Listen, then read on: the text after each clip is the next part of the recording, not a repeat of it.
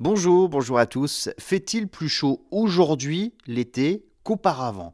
Puisque depuis fin juin, on peut lire des tas et des tas de commentaires sur Internet remettant en question ces vagues de chaleur que l'on peut vivre depuis euh, quelques semaines, répétant que l'été, il a toujours fait chaud, rien de neuf sous le soleil.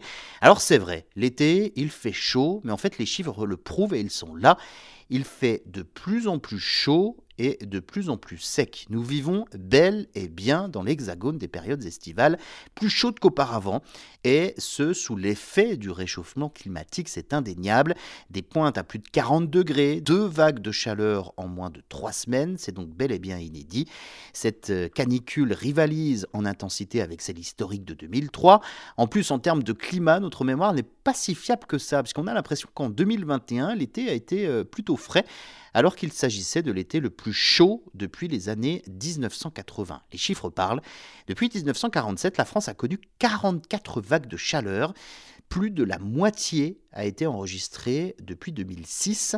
Les canicules ont toujours existé, c'est vrai, mais elles sont dopées par le changement climatique, elles sont plus fréquentes, plus intense et plus longue.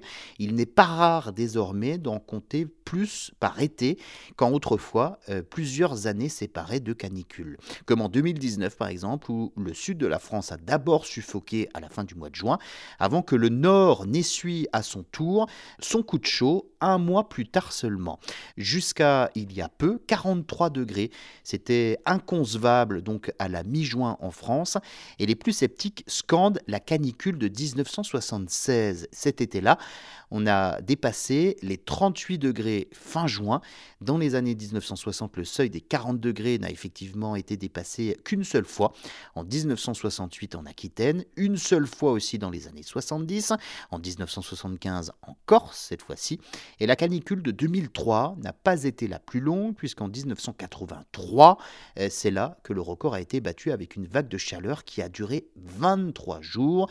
Cette année, en 2022, l'été n'avait pas officiellement commencé, que la France battait déjà le record, avec une canicule la plus précoce entre le 16 et le 18 juin dernier, avec un thermomètre, euh, on vous le rappelle, affichant un bouillonnant 43,4 degrés à Pissos, dans les Landes.